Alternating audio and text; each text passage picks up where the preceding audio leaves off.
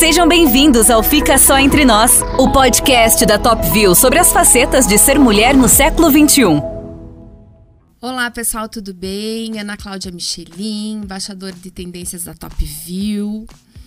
Aqui no nosso segundo episódio do Fica Só Entre Nós, esse podcast que a gente pensou com maior carinho, enaltecendo as mulheres inspiradoras da nossa cidade, do nosso estado e, por que não, do nosso país, né? Porque é, muitas delas já têm essa fama nacional, como a nossa entrevistada de hoje. É, eu vou dar uma dica para vocês de quem a gente vai entrevistar hoje. Ela é advogada, ela é empreendedora, ela é esposa, ela é mãe e ela é CEO de uma das startups mais famosas do país. Ou seja, ela é a CEO da Troc. Estamos recebendo hoje com muita honra Luana Toniolo. Luana, obrigada, viu? Ana, obrigada pelo convite. Você sabe, né? Desde o primeiro momento que você me falou, eu falei, eu quero estar com você, é uma honra para mim mesmo. E obrigada pela apresentação, hein? Imagina, você merece muito mais do que essa pequena apresentação e ao longo da nossa conversa que as pessoas que ainda não te conhecem, né, vão descobrir o porquê. Luana, para a gente conversar esse, uh, desculpa, para a gente começar esse nosso bate-papo aqui, explica para os nossos, o uh, pessoal que está nos ouvindo, o pessoal que está nos vendo, porque nós estamos no YouTube também, Explica um pouquinho do teu business para quem não te conhece. Vou falar de uma forma bem rápida e fácil. Uhum. É um brechó, né? E a gente vem quebrando até o paradigma dessa palavra brechó. Sim. Mas a gente conecta quem quer vender e comprar roupas usadas. A troque, que é uma palavra até da origem francesa, troque, né? Que é o escambo, a mercantilidade, enfim, a troca de coisas, é, veio em 2000 e, não sei se eu já antecipo aqui a questão da história. Sim, conta a história. né? Vai contando pra gente aí. É, você começou falando que eu sou advogada, né? Então eu tenho mesmo como formação, eu sou advogada, eu trabalhei como advogada por alguns anos. Mas em 2015, eu, assim que eu fui aprovada no mestrado, estava no melhor momento da minha carreira mesmo, né? Pensando ali na minha carreira jurídica e com bolsa de estudos na Boston University, estava me mudando para Boston junto com meu marido. Cheguei lá, meu marido também ia estudar, então nós fomos para Boston. Cheguei lá e decidi que não queria fazer porque queria fazer uma transformação de carreira, né? Tem alguns motivos que me fizeram essa transformação, mas é aí que nasce a troque. A troque vem de um resultado de um processo de autoconhecimento é, e eu acho que isso é amadurecimento também, né? Quando você começa a se conhecer um pouquinho mais e entender o que, que faz sentido não faz sentido para você. Eu fiz aquela clássica pergunta: onde eu quero estar daqui 10 anos? E não era ali onde eu estava, né? Não era fazendo meu mestrado em tributação internacional, que é o que eu tinha ido para fazer de fato. E daí eu comecei ainda fora do país, ainda morando em Boston. E daí nesse momento eu já tinha, já estava estudando marketing na Harvard, então eu acabei não fazendo esse, esse mestrado em, direito tributário, fui estudar marketing, mais por comportamento de consumo e a gente vê tendências de consumo. Tendência de consumo passa por sustentabilidade, passa por brechó, né? E hoje a gente tem isso muito claro, cinco, seis anos depois dessa minha virada de carreira, mas cinco, seis anos atrás era uma macro tendência. Todo mundo começaria a falar em algum momento sobre brechó. Todo mundo falaria, aceitaria muito mais roupa usada, principalmente nos países desenvolvidos. A gente sabe que, né? A gente viaja, adora um brechózinho, viaja, acha cool, saber que as artistas consomem brechó mas ainda não era uma realidade no Brasil. Então, ao decidir ficar nos Estados Unidos ou voltar, a gente decidiu voltar como uma oportunidade de instituir um brechó diferente daquilo que era visto até então, que daí é um brechó online, é algo em escala. Hoje a gente processa quase 30 mil peças por mês. Então é um volume muito grande mesmo para fazer uma mudança no mercado. Não era é, apenas um ponto físico, né? Era realmente um movimento de revolução da moda nacional. Mas quando a gente falava isso em 2015, falava, que? Vocês vão abrir um brechó e vão revolucionar a moda nacional? O que, que vocês estão achando, né? Nós, porque era né, eu e o Henrique.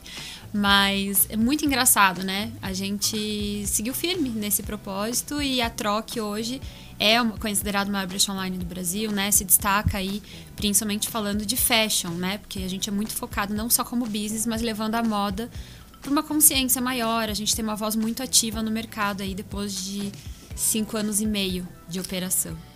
Luana, mas me fala o seguinte: do momento que vocês decidiram nos Estados Unidos que vocês voltariam é, com essa, essa ideia bastante ambiciosa, né? De colocar na cabeça das pessoas, ou tirar da cabeça das pessoas, digamos assim, esse estigma, essa coisa do brechó, da, da, da roupa usada, que supostamente é uma roupa que não serve mais, né? Uhum.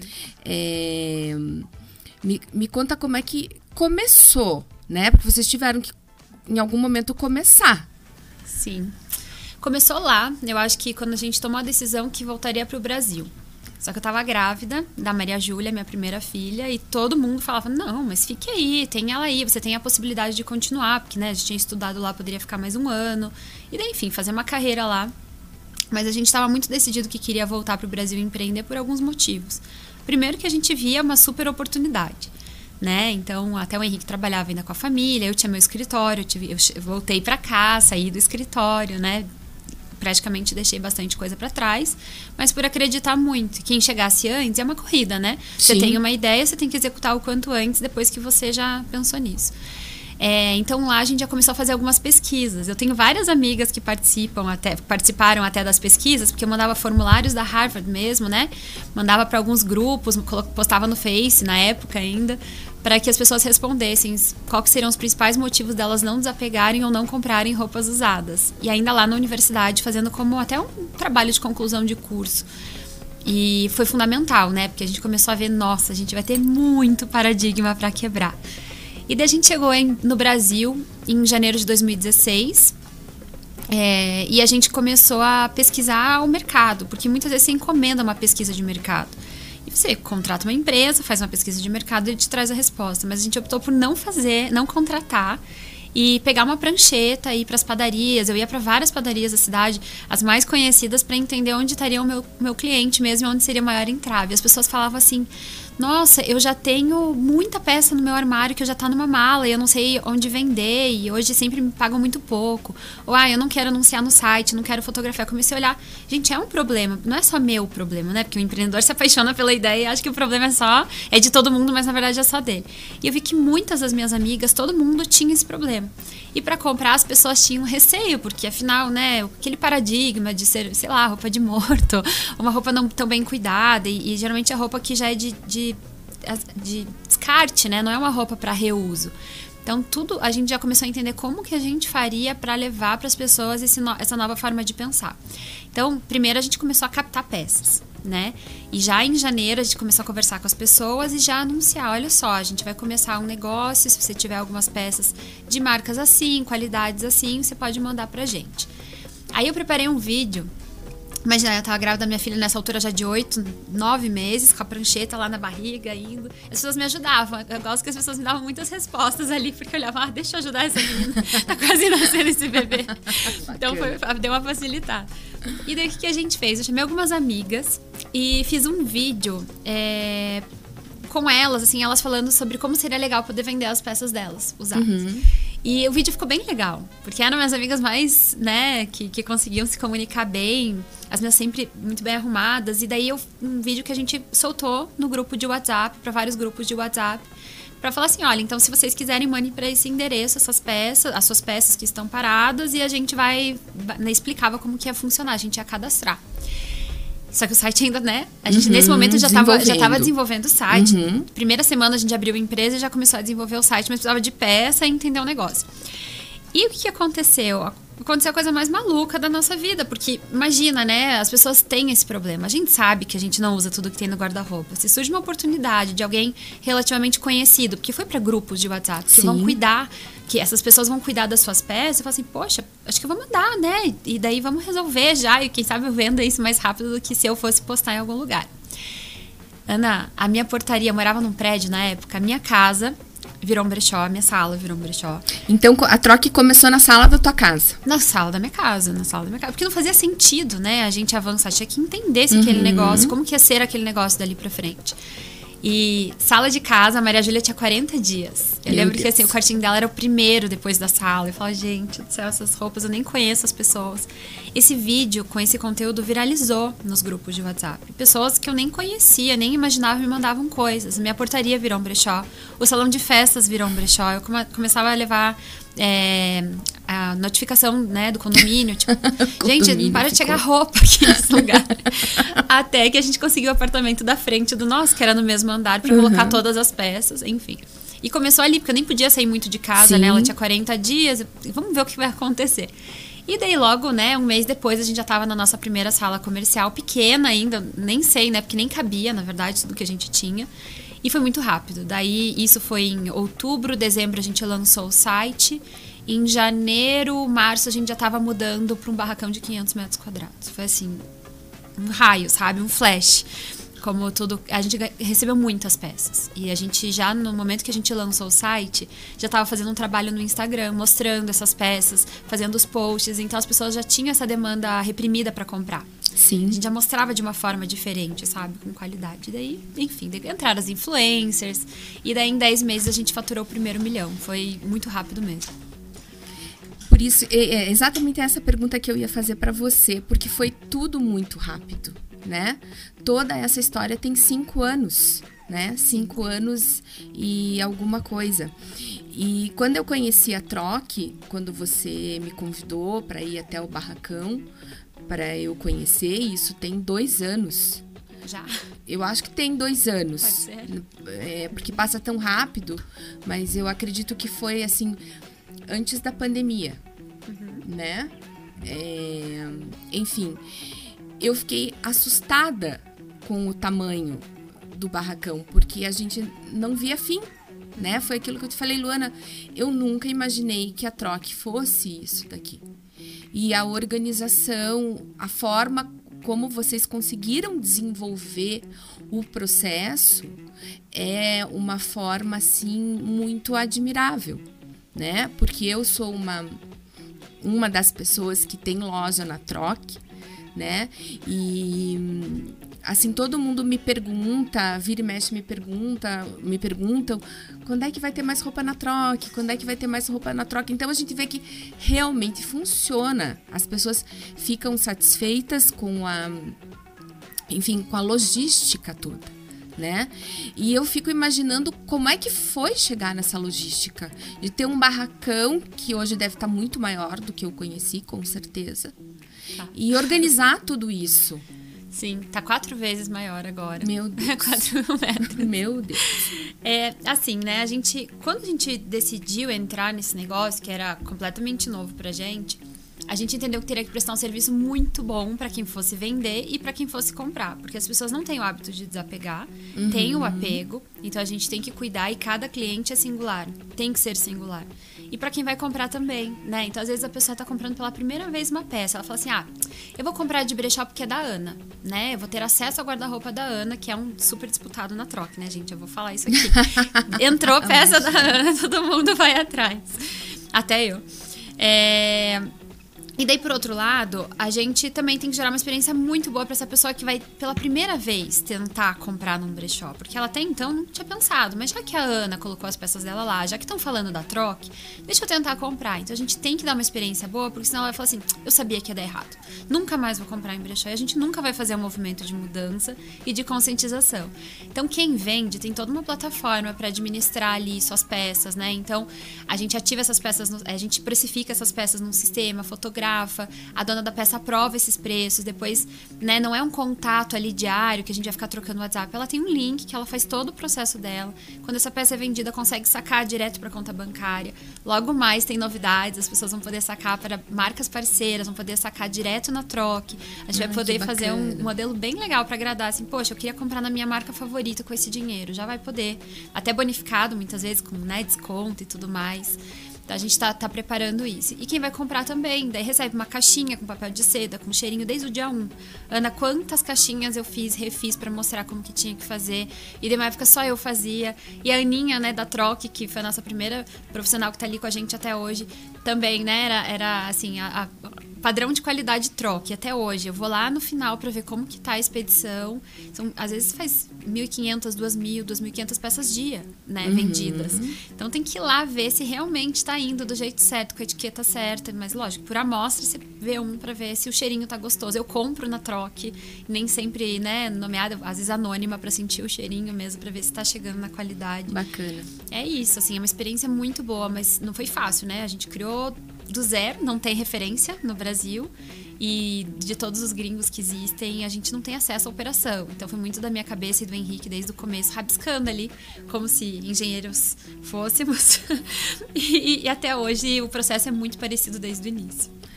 Muito bacana, muito bacana mesmo. É...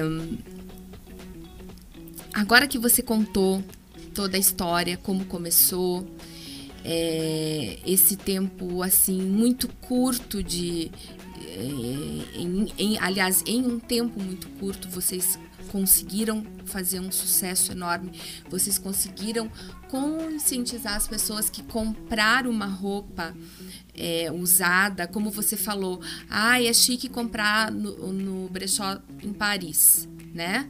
Mas eu vou comprar no brechó em Curitiba? Ah, não vou. Vocês conseguiram quebrar esses estigmas, vocês conseguiram ir para o shopping mais luxuoso da cidade com uma loja física, né? E foi assim um case de sucesso essa ida da Troque para o shopping, né? Essa pop-up que ficou algum tempo teve que tivemos que refazer, né? Uhum. Juntos. Eu, eu já me Sim. coloco no é nosso time Pati Batel. Tive, tive troque aqui.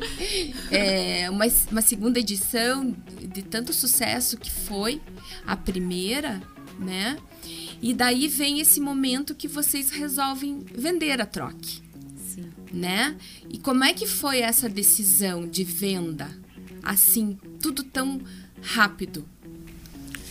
Ai, vamos lá. Ó, spoiler, hein? Dia 19 a gente tá abrindo mais uma agora definitiva no Pátio Batel. Maravilha! Primeira mão. Só tô contando Nossa, que você é meu time. Time e madrinha. Super com madrinha. certeza. Primeira pessoa a saber. Chegou hoje o nosso contrato. Vamos seguir lá com Parabéns. o Batel. Fico super feliz. Tenho certeza, está com a gente, né? Com certeza. Bom, é, não foi uma decisão fácil. Nossa, porque eu brinco, né? Que eu tava grávida da Maria Júlia quando a troca começou, mas foi minha primeira filha a nascer. Então foi é, a troca, Maria Júlia e depois o Benício, porque foi algo que foi assim incubado dentro de casa. As pessoas falam de troca, associam a mim, né? Muitas vezes. Sim. É, Total. A família, Aliás. né? A família olha para mim e fala como é que tá a troca, como se fosse um dos filhos. Sim. Né? A troca tá bem, eu também tô bem, né? É uma coisa. É, eu também vou bem. É, eu também, a troca, a Maria É uma simbiose, né? E é uma simbiose hoje muito saudável. Mas é algo que nesse momento a gente. No momento da pandemia, a gente desenvolveu algo além do brechó. A gente passou a desenvolver um formato de prestação de serviço para as marcas para que elas pudessem pensar no pós-consumo dos seus clientes. Algo simples. As marcas, é, para serem mais sustentáveis, elas têm bastante dificuldade quando a gente fala de produção, né? Pensar em algodão orgânico, pensar em rastreio da, da cadeia produtiva. Imagina ter que rastrear o couro desde o início. Não é algo que você consegue resolver do dia para noite. Mas a pandemia trouxe uma necessidade das marcas se posicionarem com relação aos seus valores, né? Tá todo mundo assim, o que que essa marca me entrega? Como ela se comunica? Será que ela entrega o mundo que eu quero para daqui a alguns anos? A gente parou e fez um break, né? Gente, com certeza. A gente começou a pensar o que, que a gente quer pra gente. Acho que o que eu fiz lá atrás, todo mundo acabou, né? E refiz também. E até pensei assim, como que a troca pode agregar no ecossistema de moda em geral e daí foi um momento em que a gente desenvolveu o um modelo de Resale as a Service, que a gente chama, que é como se fosse uma prestação de trabalho de resale, né, de revenda para as marcas, para que eles possam oferecer para os seus clientes. Então, começou com a marca Reserva, Reserva Mini. Uhum. É, naquele momento, a Reserva falava assim para os clientes: tragam as peças da marca que vocês não usam mais, que estejam em bom estado, e a gente te dá um crédito para você comprar uma nova. Então, se você tiver uma atitude consciente, sustentável, dentro dos valores que a gente quer pregar, você vai ganhar um crédito para comprar uma peça nova. A gente está se responsabilizando pelo pós-consumo, porque até então as pessoas compram e a marca não sabe qual é o caminho daquela peça como né? encaminhar, né? Não sabe. E como vai voltar? E ninguém tem essa mão de obra para fazer essa logística toda, uhum. né? É muita peça. Imagina o que tem no mundo aí, é, é muita coisa. E daí, nesse momento, a Arezo ia preparar, ia desenvolver um plano de economia circular interno. E lógico, né? Eu já me conhece um pouquinho, fiquei sabendo. E bati lá na Arezo e, né, um contato em comum. Falei, peraí, será que a Troca não pode prestar esse serviço? Será que a gente não tem tudo pronto, ao invés de vocês desenvolverem, a gente presta um serviço para vocês? Vamos fazer um teste? E foi um teste de três meses. E foi assim, Ana, sensacional sensacional, porque a gente conseguia rastrear uma bolsa que foi comprada na loja da Arezo, porque o grupo Arezo tem 15 marcas hoje, né? Sim. Mas uhum. uma, a, a, marca principal e mais antiga, tá na, na véspera de fazer 50 anos, ela, ela é a maior, né, que é a Arezo. Então, o que, que, a gente fez? Pegou a marca Arezo, pegou uma cliente que tinha comprado uma bolsa lá no ano de 2017. Ela mandou para vender na troca em 2020. E a gente conseguiu vender essa peça em menos de 15 dias. Na verdade, 90% das peças que essa cliente mandou para troca, ela vendeu em menos de 15 dias.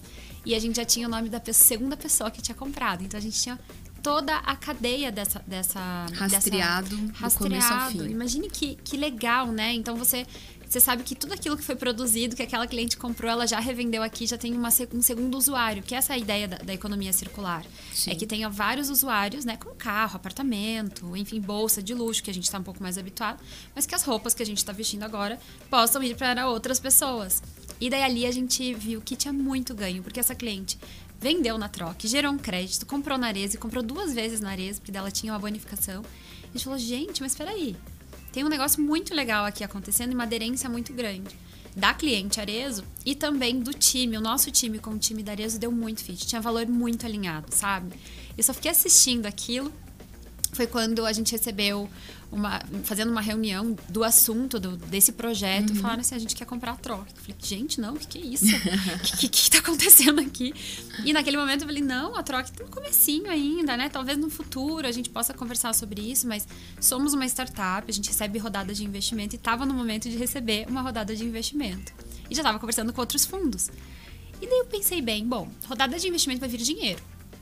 E dinheiro é, não necessariamente vai ter o mesmo valor do que uma base de clientes dessa. Com certeza. E o endosso do grupo. Imagine, né? O grupo dita tendência, gente. É, são as maiores marcas, a maior casa de Hoje, né? Principalmente depois das aquisições recentes, é a maior casa de marcas do país.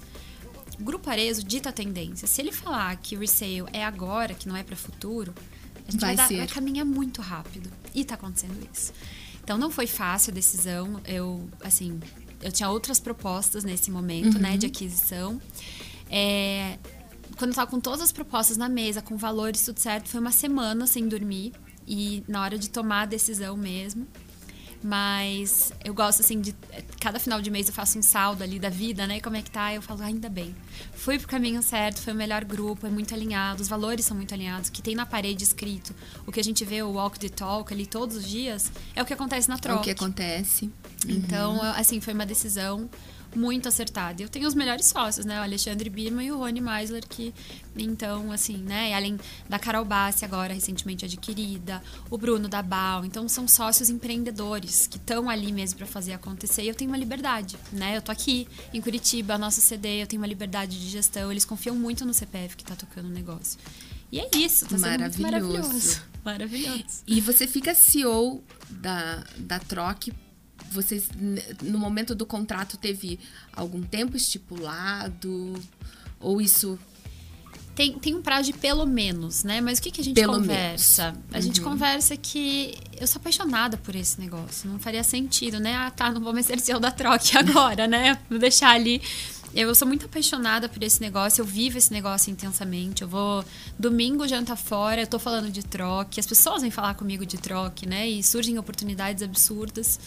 É, a gente não pensa assim, a gente só pensa em fazer o resale acontecer, tornar a troca transversal em todas as marcas do grupo, né? Porque imagine o potencial que a gente tem ali. A gente já tem feito, né, distribuição de troque bags, que são nossas sacolinhas para as clientes poderem Muito mandar suas peças, mas a gente não fala disso. A gente fala assim, somos sócios, empreendedores e eu sou grupo Arezo, né? Então, onde for a necessidade do grupo, eu sou apaixonada, assim, cada, quanto mais eu conheço a forma de trabalho do grupo, assim, performance, entrega, paixão, eu, eu sinto que eu achei minha turma. Eu falei para eles em um mês de aquisição, eu achei minha turma, que parece bacana. que eu tô em casa agora, sabe?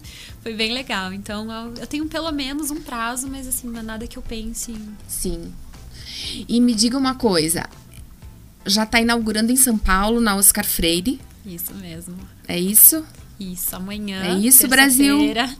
amanhã no Oscar Freire. E daí eu já vou dar um spoiler aqui. Não é só a Troque que inaugura, mas na verdade a gente está fazendo um complexo de algumas marcas que já existiam. A Benglo, né, que é uma loja que também é da Glória Pires, com a Alme, que é a loja mais sustentável do grupo, é uma marca carbono neutro, é do grupo Arezo também. É, e junto a Omnitroc e o Inuts, que é também uma marca bem, bem descolada de chocolates veganos, é, todo orgânico, com 90% cacau, enfim, um conteúdo, um, gosto, um material bem legal que faz uhum. bem para a saúde também, com né, zero resíduos. É, a gente se une e lança a Quadra Verde, que fica na Oscar Freire. Então, são várias marcas se reunindo para mostrar um consumo possível, sustentável, dentro de uma rua super super renomada por consumo. Icônica, né? Icônica. Com certeza. Acho que é a mais icônica do Brasil em é. termos de, de mundo fashion, Oscar Freire. Vai ser sempre. Sempre, sempre. Os lançamentos estão lá, né? A gente vê muita coisa acontecendo. É, então, eu tô bem feliz, assim, porque é, é uma representatividade, você colocar o consumo consciente num palco, né? Que Querendo bacana. ou não. Vai ser bem Uma legal. quadra. Uma quadra. Nossa, Lu, muito legal, muito legal mesmo. Fico muito feliz de te ouvir contando essas novidades com esse brilhinho no teu olho que você sempre teve, Sim. né? Mas assim, muita coisa. É né? muita coisa acontecendo e muita coisa boa, Sim. né? Que maravilha. Como é que ficam as crianças nisso? Como é que você administra? Nossa, uma loucura. A casa. Uma loucura. Eu tenho muita ajuda, né? Eu é aquilo que eu falei. Que eu já te inter... É, não era para te interromper, mas eu tô te interrompendo um minutinho, porque você, como eu te apresentei no começo, você é esposa e mãe também, né? Além de CEO da Troque. É. E meu melhor papel, com certeza, né? Quando falo, nossa, mas você vai tão bem nisso, eu falo, não, meu melhor papel é como mãe, assim, o que eu amo fazer, lógico que eu acho que eu sou uma boa mãe, porque eu sou uma boa profissional também, eu me realizo todos os dias. Mas eu tenho um Benício de 3 anos e a Maria Júlia de 5, né? Ela vai fazer 6 e ele vai fazer 4 que nasceram assim, né? Ela no lançamento da Troc, ele no lançamento do Troc Kids. e foi, nem sei ser mãe sem tudo isso acontecendo. Mas é uma loucura, né? Amanhã eu tô indo para São Paulo, então que vai ter esse lançamento. Tenho agenda até sexta-feira lá. E, bom, tem meu marido, que é meu parceiraço, né? E nessa semana ele não viaja, porque ele também, o escritório é no Rio e Singapura, então a gente vai conduzindo. Então a gente se reveza muito em casa para estar tá bem presente. Hoje eu levei e vou buscar na escola. Então, em algum momento, falo, gente, prioridade na minha agenda aqui, trava a agenda, fico com eles, nem que eu volte a trabalhar mais tarde. Então, eu acho que é é puxado, o que sobra para mulher, né? A gente Sim. fica muito cansada, mas para eles, assim, eu sou muito presente. Acho que é muita terapia também para saber disso, né? É legal falar isso, porque eu falava, gente, mas eu falto, eu não tô o tempo inteiro, não, mas eu tô um tempo de qualidade. Tô brincando, ontem passei o dia inteiro brincando com eles, hoje vou levar e vou buscar na escola, vou falar com a professora, e terça, sexta eu não vou estar, tá, né? Mas enfim. Daí agora eu tô, daí eu tô fazendo a mãe, a empresária ali. Mas é bem puxado, porque querendo ou não, eles estão numa fase assim muito gostosa, né? Então, às vezes, ah, é mamãe, uma delícia. fica em casa. Fala, mamãe tem que ir. Ah, você vai pra toque? Daí você já pergunta se eu vou pra toque do Pátio Batel. Calma, toque do Pátio Batel ainda não voltou. É. Mas até outro dia eu tava viajando e uma amiga minha tinha levado a Maju no cinema junto com a filhinha e ela uhum. disse que ia passar na loja da Toque pra ver como que tava. tipo, então é dela, Supervisionar, é a Toque tá certíssima ela. eles curtem, eles curtem. É porque a gente que é mulher e, e mãe, né? Eu senti isso a minha vida inteira, lógico, com um peso menor que o teu, porque eu não eu tinha muita responsabilidade, diretora de escola, não tenha dúvida, uma escola que funcionava em três turnos, né? Às vezes eles precisavam de mim à noite porque Nossa. acontecia alguma coisa, é, enfim, a gente tem essa hum, preocupação de que o tempo que a gente passe com eles, mesmo que seja é, menor do que o ideal, né? Menos do que o ideal, mas que seja um tempo de qualidade, né? Isso. Então hoje eu penso assim, os meus filhos saíram de casa muito cedo, foram para os Estados Unidos com 16 anos, mas são dois meninos, graças a Deus, extremamente bem resolvidos, porque eu acho que eles tiveram essa base, né? Eles já viram que a gente saía muito de casa, mas o tempo que a gente estava junto, era um tempo muito gostoso. Era todo mundo aninhado na cama junto, vendo filme junto. É isso aí. Ricardo, um pai super participativo. É, então, eu acho que não importa mesmo. Às vezes você pode estar presente ali o tempo todo, mas você não está psicologicamente presente. Exatamente. Né? A cabeça não está ali, né? A tua cabeça não está ali e daí não resolve. Então, a qualidade do tempo nessa questão da criação, eu acho que com certeza é, é o mais importante. Eu tenho dois pequenininhos, um de 20 e um de 22, né? Que vivem dizendo, mãe, tô morrendo de saudades, ah, né? Por que isso? Porque eles têm saudades daquele tempo, né? Sim. Que era curto, mas era bom. Você uma vez me falou, né? E quando você piscar, já estão. Ai, Ana, é verdade, daquela vez que a gente estava na troca. Exatamente. Perguntei super, né? Como que foi, é. como que é, porque é isso, eu vou piscar isso vai acontecer, mas eu, eu vou ter lembranças muito gostosas. A gente dribla, né? Assim, ah, gostaria de estar mais. Então, tem semanas e semanas. Tem semanas que eu cancelo algumas algumas questões profissionais, falar, ah, nessa semana eu preciso estar mais com as crianças, porque eu preciso, porque eu sei que eles estão super bem, né? A gente deixa tudo preparado. Né? Exatamente. Tá a estrutura é muito importante, é. né? A gente tendo uma. A gente precisa ter, ter uma estrutura até para trabalhar bem. É. Né? Sim. Trabalhar focado. Sim. Porque tudo vai depender dessa estrutura. Sim. Então, é muito importante que a gente se, se envolva com, com a escola certa, com as pessoas certas que vão estar tá ali te atendendo junto em casa. Eu né? tenho uma família assim que disputa para buscar ou levar na escola, é uma delícia. Então um dia eu vou Isso é outro muito dia importante. a vovó, outro dia o tio, outro dia a madrinha. E a gente faz, assim, a semana eu e o Henrique vamos estar fora. Então a gente já tem um grupo lá, a gente manda uma agenda, quem quer, e tem disputa. e a escola já sabe, é uma delícia, porque eles falam, ai, mamãe, você que vai, será que o vovô não pode ir? Ele fala, poxa, hoje eu posso. então eles adoram, vamos pegar pão de queijo, eles estão fazendo memória, né? Em memória, memória afetiva, gostosa, com, certeza. É que o vô é, é diferente. É, eu tinha é muito é isso com o meu pai, quando eu não podia, meu pai ia buscar, daí eles chegavam em casa com sacola de picolé. Eu dizia, meu Deus do céu, meu pai não tem jeito. No meio da semana. No meio da semana, cada um com uma sacola com 10 picolés dentro.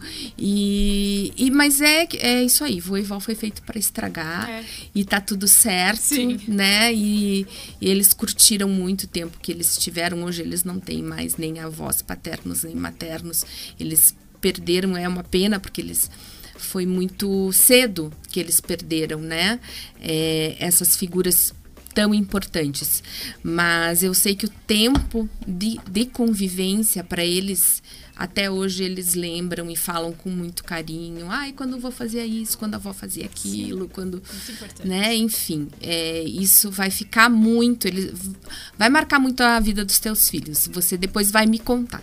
Como eu sempre falo para você, Luana, depois você me conta. Uhum, pode deixar.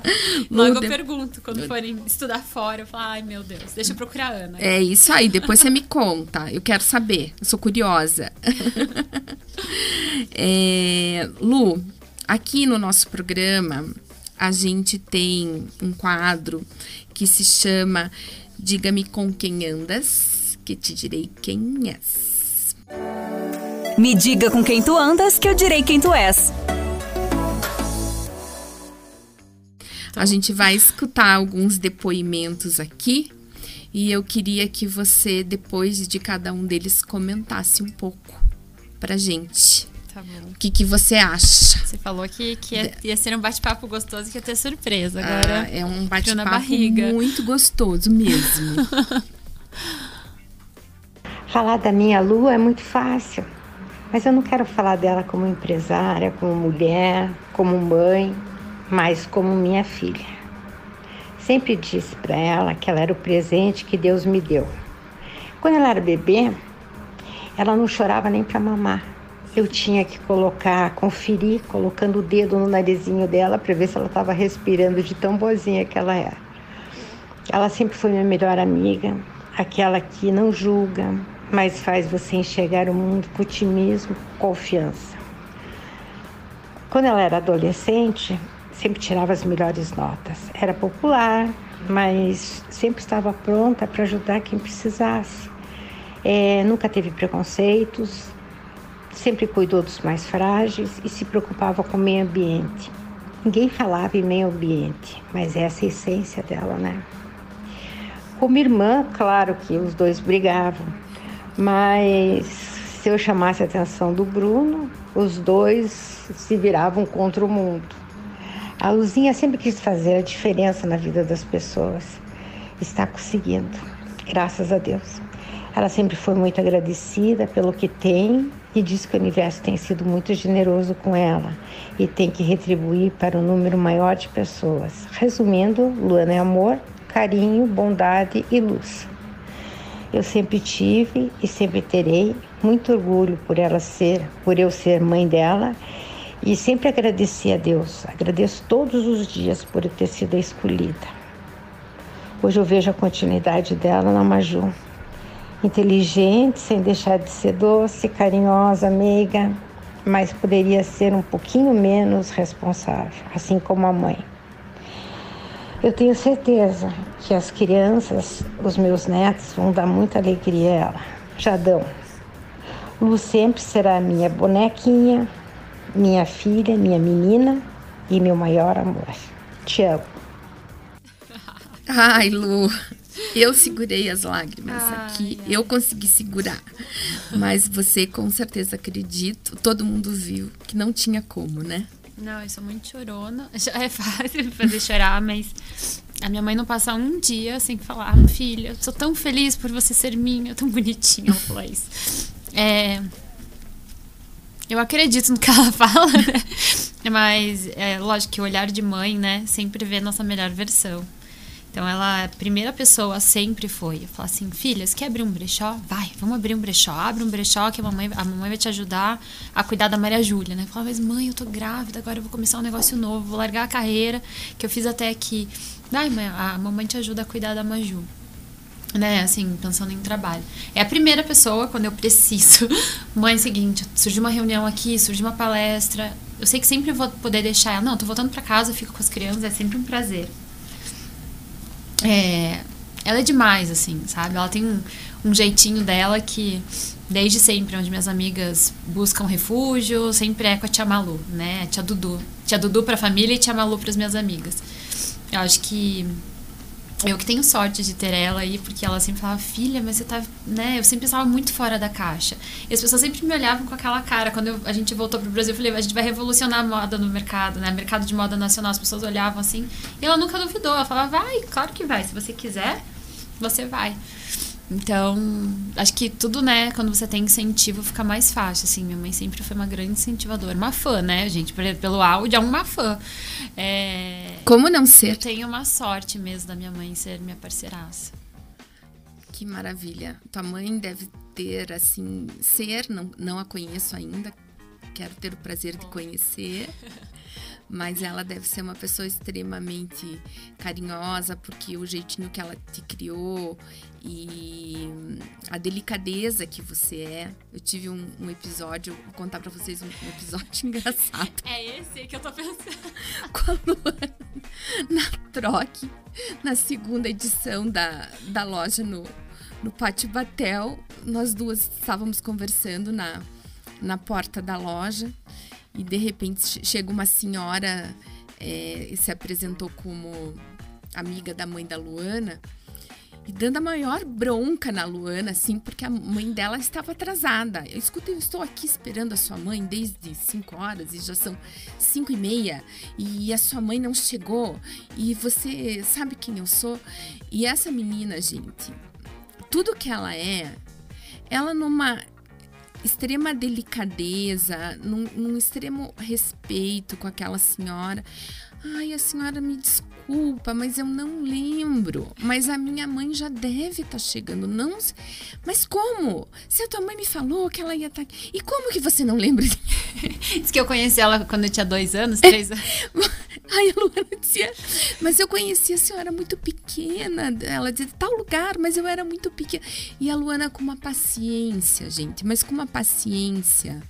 Então eu acho que realmente parabéns para tua mãe, porque você foi realmente muito bem criada. Depois a gente veio a saber que nem a tua mãe conhecia aquela pessoa direito. A gente só se olhou depois e o que, né? que aconteceu. Mas a Luana, gente, de uma educação, de uma finesse, de um, sabe, de uma paciência ali no meio da, da, daquele tumulto, daquela muvuca, a loja abrindo, todo mundo querendo falar com ela e ela ainda tendo que resolver esse problema. então ali eu vi realmente, né, são nesses pequenos momentos assim que a gente vê o quanto as pessoas são especiais. É, porque é muito fácil você tratar bem quem você está acostumado a todo dia, as pessoas que estão ao teu lado. Mas quando você vê a pessoa passando por uma situação dessa, como você passou ali na minha frente, que eu vi o, o, o, tanto da paciência que você teve, o tanto que você foi zelosa, né, em explicar, e você pegou o telefone até para ver se eu já tava ouvindo. Eu não vou esquecer isso. E eu, e eu parabenizo aqui a tua mãe a, o, o, dia que ela for escutar essa nossa conversa, porque eu acho que realmente ela criou uma menina de ouro fantástica, que tem princípios. É, porque não, não adiantava de nada você ser uma CEO é, reconhecida no mundo. Eu acho que se você não tiver humildade né? Acho e isso nos aproxima também, né? Você é muito humana, eu admiro demais também, assim, porque você tá na mídia, né? Tá na mídia, é o tempo inteiro as pessoas olhando a Ana lá e você é muito humana. Então eu vou aproveitar, já vou, vou devolver. Né? Sempre muito querida. A primeira vez que eu falei, Ana, a gente vai ter uma loja, conta comigo. E nem pensa, né? Eu vou estar aí com vocês. Então, sempre foi assim. Eu acho que é importante as pessoas saberem também ao contrário, quanto eu admiro essa forma humana que você tem, assim, de, de ser todos os dias, né? Não é só aqui no podcast, não é só quando as pessoas estão assistindo. É, todo dia você é assim, Ana. Você também é muito especial. Obrigada, querida. Obrigada. Ela sabe que, como eu falei aqui, já a recíproca é super verdadeira. Então, agora nós temos mais um áudio para você, que é a Daninha, que eu sei que é uma pessoa muito especial para você. Sim. Uma vez o Fuja Lourdes estava participando de uma votação e, e a gente ficava assim horas votando é, para que eles ganhassem. Eles ganharam. E ela foi responsável por mim nessa viagem para São Paulo. Ai, fofa. a Aninha, eu vou contar uma história para vocês. Meu marido tinha uma banda bem famosa aqui em Curitiba, chamada Fuja Lourdes. E a Aninha foi, ela era presidente do fã-clube da banda dele. E chegou um momento em que o Fuja Lourdes super se destacou, começou a participar de um concurso da Coca-Cola que era para ganhar, acho que se eu não me engano era um contrato com a Universal Music. Então assim, já era, né, a banda já tava indo super bem. Só que como que a gente ia levar o fã clube da banda até São Paulo, né? Sendo que eram todos de menor, imagina, eram crianças ali, crianças, né? Adolescentes de 17, 15, 14 anos. Eu tinha 18. tinha 18, 19. A é, mais experiente. A mais experiente. E a gente Nesse momento eu me responsabilizei por todos, né? Assinei um termo de responsabilidade, coloquei a turma numa van e falei, agora vamos. Agora a gente vai fazer essa banda acontecer. A banda ganhou, foi lindo, porque assim, foi um clube maravilhoso, cantando na beira do palco, todo mundo ficou impressionado. O pessoal da Universal falava, gente, pessoas são apaixonados por essa banda. E, enfim, a banda não continua, mas a Aninha um dia estava se formando em letras, me mandou uma mensagem, eu estava na sala de casa cadastrando as peças da troque. E ela falou assim: Olha, me formei em letras, estou procurando um trabalho. Se você tiver alguém para me indicar, por favor, né? E eu sabia da índole, conheço a família. E ela, assim, sempre foi muito especial, dedicada, né? Ela fez o fã-clube acontecer. E daí a Aninha foi nossa primeira profissional a ser contratada. Ainda na época era quase que o transporte, mas a gente brinca, ficava a tarde inteira comendo bolacha na sala da minha casa, biscoito, né? E hoje ela continua na troque, quase. São seis anos de troque que ela já tem, né? Seis anos e pouco. Foi antes de lançar que ela fez, Sim. começou a fazer parte. E a gente tem algo muito forte na troca, que é a cultura. Os valores é, são muito fortes, ela é uma guardiã da cultura. Ela mostra pra gente todos os dias como não se perder com o crescimento, seja qual for o profissional, ela é reconhecida ali como a guardiã da cultura para que a gente tenha certeza que continuamos transparentes, humanos, inquietos, aquelas mesmas pessoas que começaram o negócio, né? Porque é muita coisa acontecendo ao mesmo tempo. Então a gente tem que sempre ter o pé no chão e a Aninha é muito certeza. responsável por isso. Ela atende nossas clientes, ela tá no time de atendimento de Customer Experience, que a gente ama. E ela é, todo mundo é apaixonado por ela. Quando é aniversário da Aninha, ela ganha presente da Troc, assim, todas as clientes compram as peças que a Aninha mais gosta da Troc e mandam pra casa dela. É uma loucura. Então ela não é querida só por mim, pelo Henrique, pela nossa família que conhece a Aninha, pela Troc toda, pelos clientes da Troc. Ela é muito especial. A Aninha, nosso, nossa querida aí, que a gente tá adorando ver o crescimento aí profissional também. Que amor. Então, Lu, agora a gente tem um áudio do Henrique. O que, que o Henrique tem para falar da Luana? Falar da Luana é simples, porque ela é um exemplo de mulher, um exemplo de esposa, um exemplo de mãe, um exemplo de amiga, é, um exemplo de empreendedora, acho que sem igual, única, um exemplo de ser humano, definitivamente. E, e eu tenho muito orgulho de fazer parte da vida dela e, e tenho certeza que o mundo é um lugar melhor por conta de pessoas como ela. Ai. Ai, meu parceiraço, né? Meu melhor amigo, né? Meu marido, pai dos meus filhos, mas meu me- melhor amigo. E que juntos, né, a gente entrou nessa aventura aí de troque. Mudou completamente nossa vida, é, pelo ritmo de vida mesmo, né? A gente tá, tá fazendo as contas. Dia 29 de março, daqui a uns dias, a gente vai fazer 15 anos juntos. Desde os 20 anos. Olha bonitinhos, só. Bem novinhos. né? Lindos. E, enfim, meu melhor amigo, meu amor. Não tenho nem o que falar. E Cada vez. E ele, e eu até não acho que eu não chorei porque ele faz questão de falar isso, assim, com bastante frequência, sabe? É. E como é importante isso no casamento, né? Aham, muito, muito. A gente tem uma relação muito legal, assim. E, né, é difícil com filhos, empresa e tudo mais, mas a gente começou lá juntos, né? Então é muito legal. É, Confesso que sempre foi desafiador, né? Nós empreendemos juntos.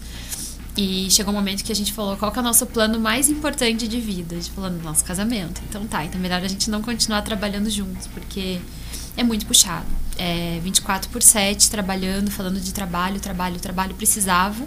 Daí vem duas crianças, daí vira pai, mãe, empresário, né? E a gente falou, não, peraí, nosso casamento é muito importante pra gente.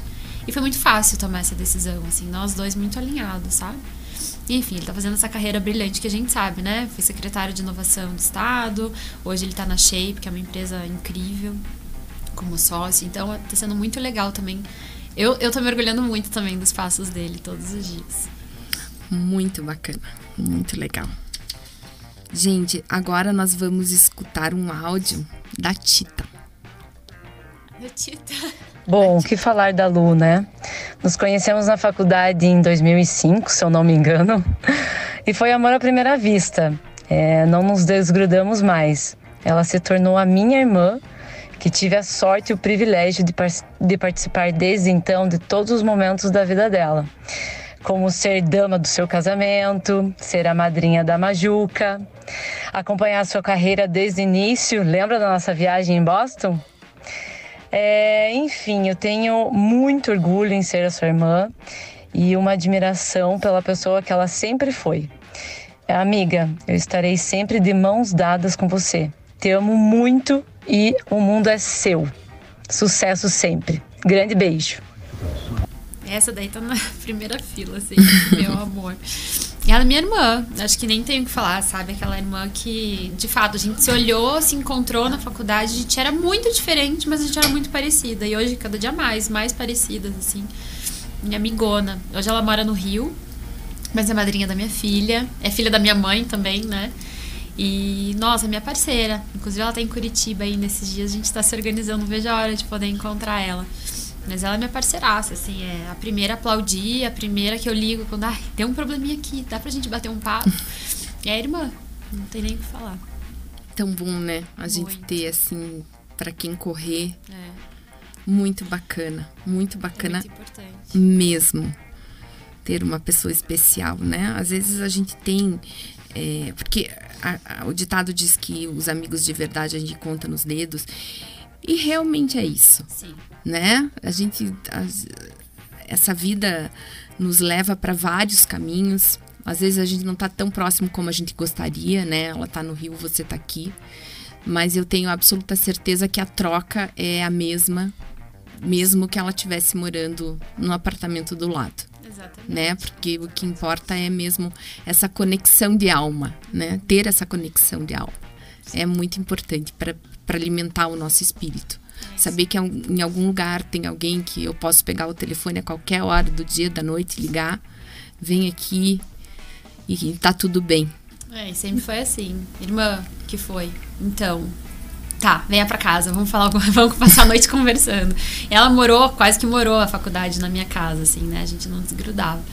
E até hoje, já aconteceu, né? De falar, tô indo pro Rio, tô precisando dar um. tô indo pro Rio, fico lá na casa dela, que é uma delícia, inclusive. Tô, acho que tô querendo ir pro Rio. Tita, se prepara. tô chegando.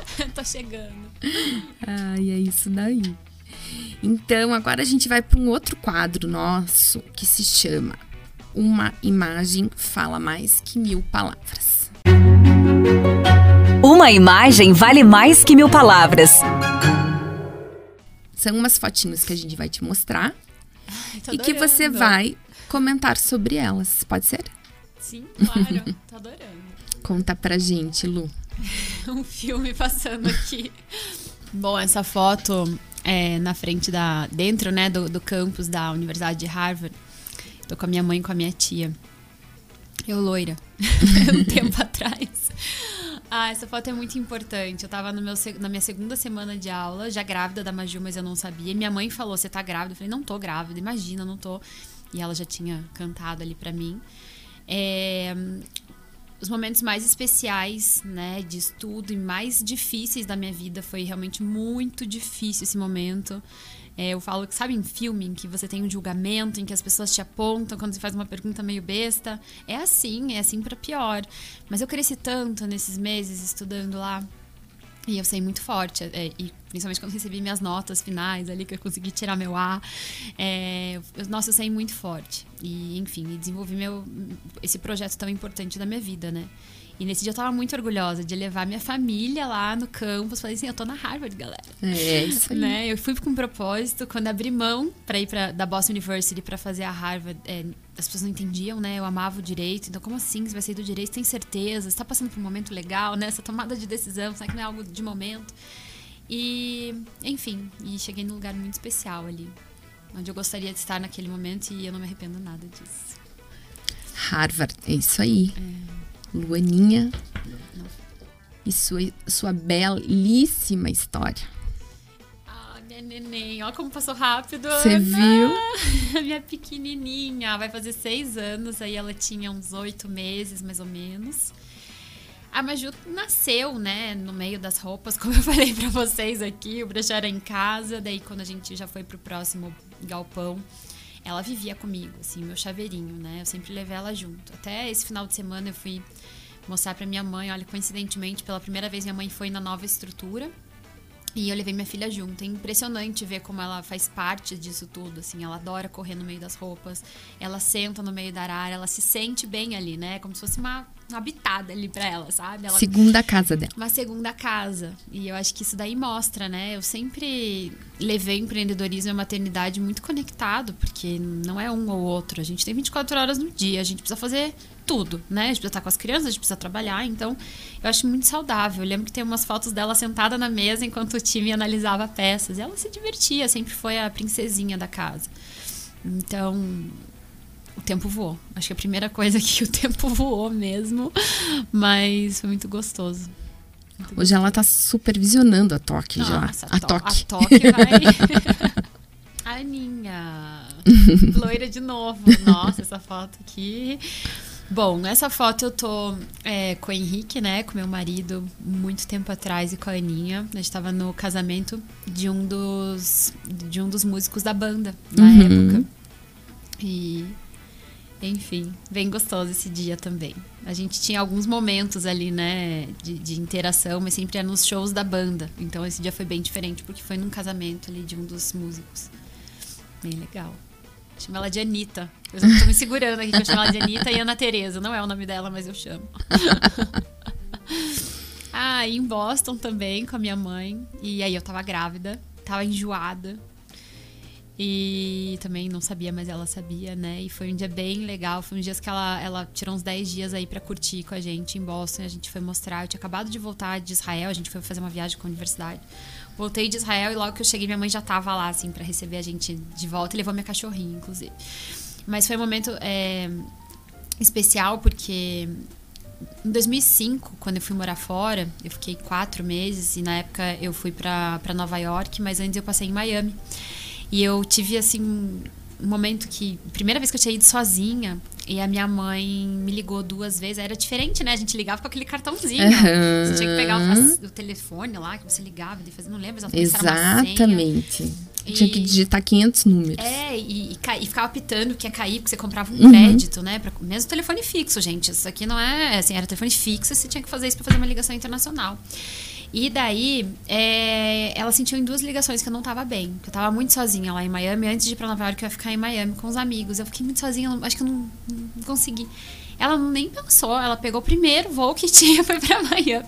Passou 10 dias ali comigo. E 10, 15, sei lá. E ainda foi pra Nova York para esperar eu fazer minha. ficar bem lá, né? E em Boston, antes da gente chegar dessa viagem, ela falou: Filha, é o seguinte, eu vou encontrar vocês para ver como vocês estão tal. E ela não tinha ido até então pra Boston. Mas foi bem legal, assim, porque foi essa, essa mãe, né, atuando novamente. Porque eu sempre fui muito independente. Mas nas necessidades ela apareceu ali e fez acontecer. E Boston é uma cidade muito bacana, né? Eu, o Luigi, meu mais velho, morou um ano em, em Boston. Eu gosto muito de Boston. Principalmente é uma cidade que disponibiliza Wi-Fi Grátis. Tudo. cidade inteira. Você tá cidade. É, é um espetáculo. É um espetáculo. É gente do mundo inteiro, né? Estudando. Eu falo que Muito. você entra num café, Harvard é uma. Né, só de pisar naquela grama, é isso que eu ia falar. Você se sente assim, intelectual. É. Eu estou pisando na grama de Harvard. Todo mundo estudando o tempo inteiro. Todo se mundo. Você não, estuda, você... Ué. não, é surreal ver aqueles jovens no chão com os computadores e o piquenique e todo. Uns tocando violão, é, outros estudando mesmo nossa, é aquele gramado de Harvard, eu nunca vou esquecer. É uma energia especial. É uma né? energia. Eu estudava ali, nesse campus. Muito bacana. Bom, é, aqui eu tomo uma foto já na última sede da Troc, já cheia ali com 40, 50 mil peças nesse momento. No Henrique, o Henrique me olhando ali nos olhos, tá bonita essa foto. Linda! E nesse dia eu tava fazendo uma foto pro Estadão é, o fotógrafo oficial estava lá e nisso o Henrique foi entregar um documento que era bem importante, até para troque, né? Porque ele, é, como meu marido, às vezes a gente tem que assinar em conjunto. Ele foi e ele pulou assim o um muro e se enfiou na foto e o fotógrafo fez. e pra fofo. gente ficou bem legal, né? Imagina, a gente fazia tempo que não fazia mais fotos assim na troca, ele já tá fora da gestão há algum tempo. E daí quando chegou essa foto, eu falei, ah, eu quero essa, eu vou comprar essa foto do fotógrafo. Muito querido. Oh, meus oh, pitocos. A gente a gente tem um programa muito legal em família. Começou com a família do meu marido já no meu primeiro ano de namoro. Eles já iam para Punta todos os anos. Punta del Este, né, ali no Uruguai. E a gente vai há mais de 10 anos juntos. E minha filha já tinha ido, eu já fui grávida do Benício. E esse ano a gente voltou. E aqui nessa foto eu tô no Farol, lá em José Inácio, um dos lugares que a gente mais ama estar. Tem um restaurante muito gostoso ali que, assim, chegou em punta, vontade de ir pra lá. E nesse dia a gente. É frio, vento, mas tava muito gostoso. As crianças correndo na areia. Depois a gente foi até o farol, eles não podem subir ainda pelo tamanho. Mas até hoje, assim, eles falam farol do Uruguai, mamãe. Eles adoram. E é, é, algo muito, assim, conectado à família, assim. Eu sou muito família, o Henrique também. E com a família dele, assim, a gente tem eventos a família toda é muito unida, apesar dos pais serem separados e casados de novo. Falou, eles têm dois vovôs e duas vovós do lado de lá, mais do lado de cá. Então acho que por isso que eu tenho tanto, tanta gente para dar suporte, né? E eles, as crianças, enfim, sempre fazem, fazem nosso programa muito mais gostoso. E a família toda muito unida, então esse foi um dia bem especial. Muito bacana. Ah, aqui a Tita também, minha madrinha, que foi minha dama de casamento. O Henrique lá no fundo com uma cervejinha. e, bom, dia do meu casamento foi 9 de novembro de 2013. Bastante tempo, bastante tempo, né? Entre minhas amigas, eu fui a primeira a casar. E elas, nossa, mas já vai casar. Meu vestido, né? Quem é aqui de Curitiba sabe, eu sou neta. O meu, meu marido é, é neto da Mary Bushley, uhum. da Celinha Bushley. Então, meu vestido foi feito pelas mãos da Bisa e pela tia Rô também, Rosane Bush, né? Que hoje não faz mais fazer vestidos maravilhosos. Fazia, realmente. Minha a joia da família, né? Então, usando assim, isso daí eu puxei da minha mãe, bisavó e etc. Então, um casei bem tradicional. Sou toda moderninha hoje, mas meu casamento foi bem tradicional. João Carlos fez assim de um jeito que parecia o jardim de, de Maria Antonieta, assim. Então, Ai, que lindo. Mas eu gosto, é bem clássico, apesar de, né, eu ter um estilo muito mais moderno hoje, mas algo que eu não me arrependo por ser, assim, super, super clássico. O casamento é isso, né? É tradição. No final das contas, a gente tá falando de tradição. E, enfim, a Tita se arrumou comigo, lógico, né? As, as minhas damas se arrumaram comigo. Foi um dia sensacional. Linda, linda. Princesa mesmo. Aí, o casamento da Tita. Outubro do ano passado.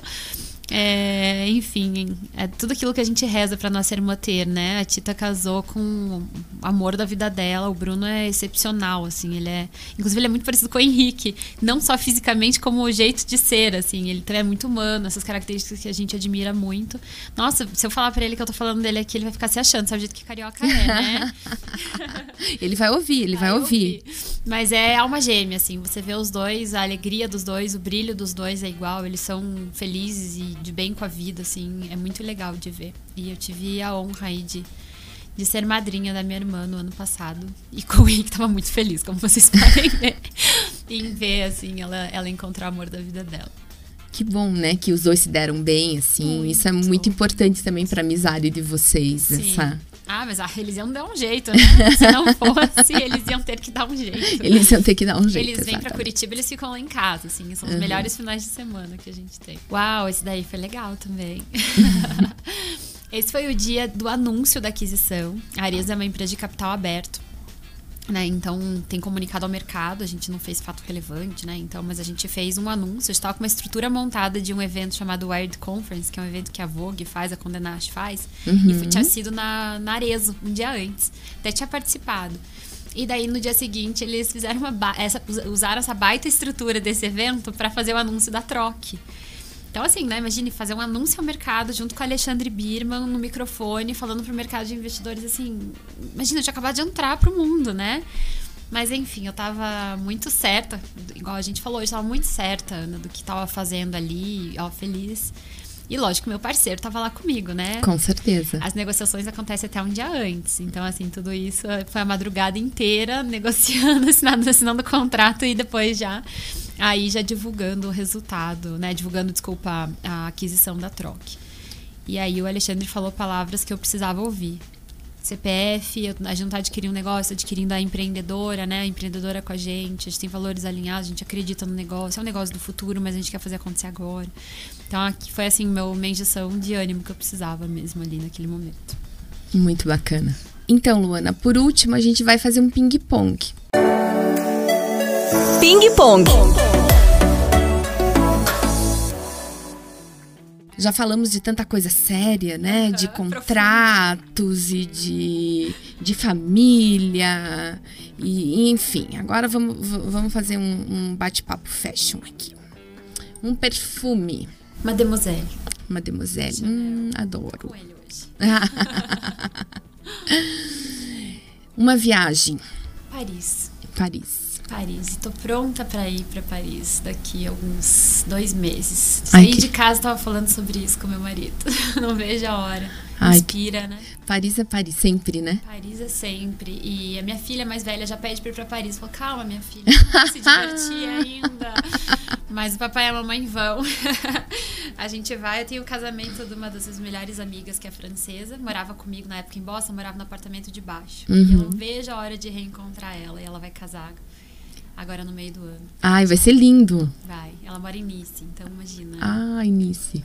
Uhum. Maravilha. Vai ser muito gostoso, não vejo a hora. Uma cor. Azul. Azul. E um restaurante. Tem algum inesquecível, assim, na tua vida? Que você foi, que te, você teve uma experiência assim, nossa, esse eu recomendo quando vocês estiverem em tal cidade. Vão, que é muito legal. Sou tão eclética, Ana, porque eu vou de um caviar cáspia, nós vamos, né? E eu adoro também um pé na areia, quando eu falo em punta, Uhum. que você vai chegar, é super cool, super descolado, que vão te oferecer repelente na entrada pra você poder aguentar ficar. Então, assim, eu gosto muito desses dois, né? É, desses dois perfis. Por exemplo, quando eu falo de punta, né? Las Huelas, que eu adoro, que é um, um lugar bem legal, mas lá pra dentro de José Inácio, super recente pra mim, que é um lugar que a gente vai, tem o Marismo, que é um lugar pé na areia, então você tem que tirar a rasteirinha, não é Sim. nem, né? Se a rasteirinha você você não vai gostar. E você vai sentar num banco em que as crianças vão ficar brincando e você vai ter o melhor atendimento na mesa, assim, fica muito perto, né, de, da, da, da parrilha, da, do lugar que eles servem. Então, assim, sou muito eclética mesmo. É, vou, assim, meu marido me conquistou num boteco. Ele me levou pra, pra fazer música. Ele é músico, né? De licença. Então ele fazia música e um monte de gente ali tinha guardador de carro fazendo música junto. Eu achei aquilo o máximo. Tava morrendo de fome, o dono do bar fez uma macarronada. Então, eu gosto do simples. Apesar de, né, você vai no Alan do Cássia, vai num- em restaurantes assim, né?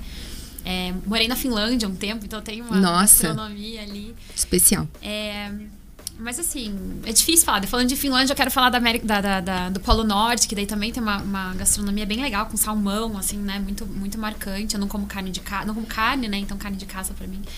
Mas eu gosto do simples. Eu acho que tudo que me marca mais é o simples, tipo o marismo. Lá, agora falando de punta, que eu lembrei porque a gente viu a foto. Eu gosto disso, assim, o pé na areia, o desconectar. Apesar de gostar da chiqueria também. É, eu acho que a vida é feita de, de low, momentos, high né? low, é. Hoje eu tô no meu momento pé no chão, hoje eu tô no meu momento salto alto. É assim que tem que ser, É. né? Aproveitar cada instante ao seu modo. E pra gente terminar, é, casa ou apartamento? casa. Me mudei pra uma casa e fico pensando como que eu morava em apartamento. Amo, amo, amo. Eu moro em Santa Felicidade, então tem tem não tem barulho, tem muita natureza e meus, meus filhos são criados soltos assim no condomínio e quando eu vejo estão todos sujos de terra, eu acho tão bonito isso. Eu tô dentro do escritório, né? Eu tenho um escritório em casa, a hora que eu saio, estão tudo sujo.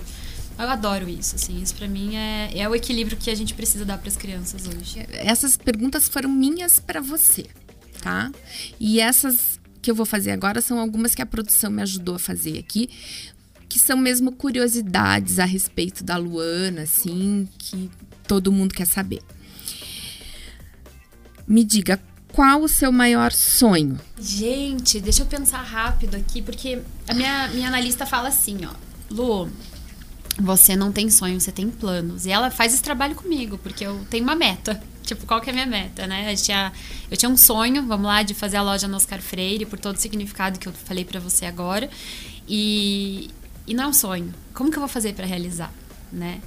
O que eu tenho de vontade é, é encontrar o equilíbrio sempre. A gente está atrás dele todos os dias, né? Então, continuar aí. Tô muito feliz com os passos que eu tenho dado nesses últimos cinco anos. Não imaginava que seria tão rápido. Quando me perguntaram, ah, você já sabia que seria assim? Poxa, eu larguei minha carreira, né? Tava bem, já, era, já tinha uma estabilidade financeira, né? Gostava do que eu fazia. Mas tudo tá acontecendo muito mais rápido do que eu imaginava. Achava que, sei lá, em 10 anos talvez aconteceria tudo isso. Então eu quero ter esse discernimento de achar esse equilíbrio, de continuar acelerando, fazendo, entregando, porque é muito rápido tudo que acontece.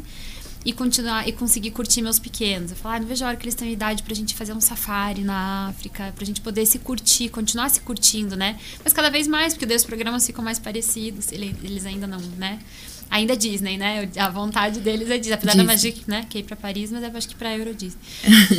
é, mas meu sonho é isso, assim, a gente é, continuar com essa união, continuar nessa forma de vida, sabe? Equilíbrio, Esse né? equilíbrio. Quando eu falo pé no chão, é assim, tá com toda a família nesse restaurante, com as crianças brincando, os primos, né? Daí, no caso, acho uma delícia isso, assim, eu tô feliz, eu tô assim, sabe? É, lógico, mas eu tô assim porque eu tô completa lá, sabendo que a troca tá voando e meu sonho tá acontecendo. Mas é difícil, né?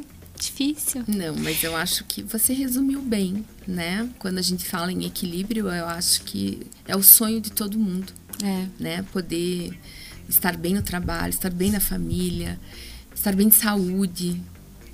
É uma maravilha, eu acho que, acho que é o sonho mesmo, Sim. Né? Tá com saúde, né? né? Assim, Depois de tudo que a gente passou. Eu ainda vou convencer meu marido a dar uma volta e ir ao mundo de barco. Adoro ficar quando preciso desconectar, morar no barco. E ele, ele vem desde pequenininho, assim, né? Meu, meu sogro ama barco e tudo mais, ele vive. Ele não quer viajar, dar a volta ao mundo comigo. Mas ele ainda vai querer. Ele ainda ah, eu querer. acho que esse é meu sonho agora. Ó, a pressão. É minha meta. Lu, você é uma pessoa que leu muito na tua vida. Tenho absoluta certeza disso. Mas tem algum livro, assim, que você possa dizer, olha, gente, leiam esse livro. Eu leio muito livros, assim. E tem um livro de empreendedorismo que mudou, assim, a minha visão. Já, já li algumas vezes e cada vez que eu leio, é- ele é diferente. Que é Hard Things About Hard, hard Thing About Hard Things. Que é o lado difícil das coisas difíceis, das situações difíceis. Ele me ajudou muito na pandemia. Pois me vi ali pela primeira vez, tendo que, né, todo mundo viveu, mas pra mim foi assim, é, agora eu sou CEO de uma empresa desse tamanho, com tanto de, de funcionário, eu tenho que fazer alguma coisa. E o livro me ajudou muito. Então eu tenho um carinho especial, porque é um- uma pessoa que viveu na pele, ele coloca vários exemplos da vida dele. E por último, um filme. Olha, que eu tô assistindo Disney, hein? Você pode dar muitas dicas, né, para as mamães de plantão. Muito. É... Nossa, gente, o que eu tenho assistido sempre com as crianças. Uhum. É, e série, né? Série bastante ali, quando dá o horário das crianças, a gente vai pra série. Ah, uma série, então, que você tenha visto por último agora. Ah, a Madame C.J. Walks. Ai, muito Ah, bom. muito legal, né? Ela, ela mostra. eu- eu- todo mundo já tinha visto, assim. Eu fui assistindo outras que foram saindo outras temporadas. Achei tão legal, assim. A gente ainda. As pessoas não estão prontas ainda para ver mulheres fortes, né? Eu Não. adoro falar sobre isso, porque. E, e você também, né, Ana? Assim, tão sempre delicado. Você acabou de falar, né? Meu jeito de ser. E as pessoas não esperam que a gente seja donas de uma história, né? Às vezes eu chego, eu lembro que eu chegava quando era advogada, falava, ah, advogada não vem, né? É, Mandou estagiário. mandou estagiária, ainda era novinha, né? Assim.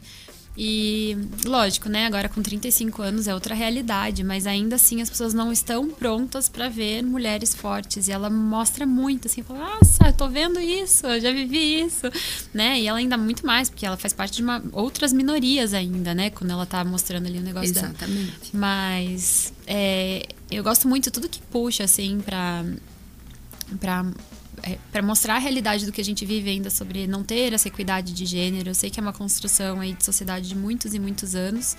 E que a gente tá aqui para fazer isso mudar, né? E não por revolução, mostrar o nosso exemplo, Claro inspirar e tudo mais. Porque eu, acredito que essa é a melhor forma da gente mostrar que é possível, que também a gente não vai mudar em 2022, né? A gente tá tentando para 2023, para 2024, para as nossas filhas, né? Para as nossas próximas gerações.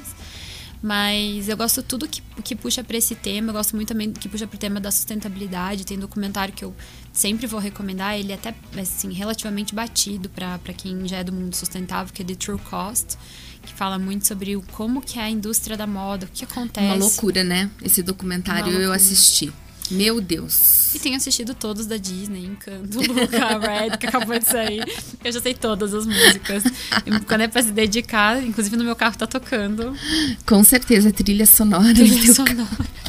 É obrigatória, né? É, Disney. é. É, eu já passei por isso, sei muito bem como é. Lu, amada, por fim, eu queria te entregar uma lembrancinha da Anne Schwartz. Ela mandou com todo carinho pra você, pra adoçar é, o teu dia das crianças, tá? E a caneca do Fica Só Entre Nós é uma lembrança pra você, Ai, tá? gente, da tua adorei, passagem por aqui. adorei. Que a gente espera que você olhe pra ela e sempre lembre do carinho que- especial que a gente tem por você. Nossa, vou lembrar, com certeza. Momentos incríveis. Luana, minha querida, foi um prazer. Muito obrigada do fundo do meu coração. Eu desejo todo o sucesso do mundo pra você. Ah. Sempre te admirando, sempre torcendo por você. Você sabe disso é recorrente eu estar aqui falando. E um beijo naquelas delícias daquelas crianças. As gordinhas. Ana, obrigada. Me emocionei E- aqui, de verdade. Parabéns agora pela, pela loja na Oscar Freire, esse spoiler maravilhoso que a gente vai ter. É, uma loja agora Permanente. permanente no pátio. É muito bacana saber que, que você tá por trás de todas essas notícias boas. Muito obrigada mesmo. Fica só entre nós, Top View, eu, Rick. Agradecemos demais. Obrigada, Ana. Sempre um prazer. O que for com você, me chama. Você sabe que eu já topo. Ai, obrigada. Sou querida. admiradora, sou fã do teu trabalho. E eu, eu já fiz muita entrevista, tenho feito com muita frequência, mas nenhuma foi tão gostosa. Bem que você ah. me falou. Foi muito bom. Adorei estar aqui hoje. Obrigada, produção, produção. Obrigada, obrigada produção. né, a gente tem que agradecer aqui uma equipe toda que faz isso acontecer. Todo conceito vocês, estão muito legal. Que delícia. Então, pessoal, a gente está encerrando aqui, mas primeiro eu quero lembrá-los que isso é muito importante. Todas as fotos que a Luana mostrou aqui, elas estão disponíveis no nosso site. Assim como a nossa entrevista, além de ouvir, vocês vão poder assistir. E, Lu, depois de tudo isso que a gente conversou aqui, tem que sair um livro dessa história. Quando é que sai esse livro? Ai, gente, é. Sabe que você perguntou de um sonho, eu não tinha, né? Eu falei, não sabia dizer. Eu acho que tem muita coisa para acontecer ainda. Eu tenho certeza que assim, o impacto vai ser cada vez maior. A gente hoje já a troca já fez 720 milhões de litros de água economizados e logo mais vai ser um bilhão de litros de água. Já passou de 720, enquanto eu tô falando aqui já tá vendendo coisa já passou, uhum. né? É, eu sempre achei que, imagina, por que, que eu vou criar uma história assim, né? Por que eu imagino o que, que eu tô achando? E eu sinto muito feedback das pessoas, falando assim, Lu, você me inspira. E um volume grande de pessoas, né? E cada vez sou convidada por pessoas assim como você para trazer mais sobre troca, sobre a vida pessoal, né? É, eu vejo quanto eu às vezes não vejo a, grandeza, mas existe, existe porque de alguma forma a gente acaba, com a minha história, eu acabo incentivando outras mulheres, né, acreditarem nos seus sonhos, enfim, mergulharem de fato aí numa proposta nova. É, não tenho planos, não tenho nada. Inclusive, uma editora já entrou em contato comigo. Acho que teria que me dedicar com o tempo. Eu já pensei em fazer um documentário, assim, uma coisa legal, um dia a dia, sabe? Mostrando um pouquinho do que é troque, viver a troque. Porque é muito legal. As pessoas são muito legais. Eu amo o time, assim. Cada reunião sai mais animada, porque não sou eu. É, é um. Um bichinho que foi picando todo mundo e as pessoas muito engajadas em quererem entregar e as coisas acontecem muito rápido.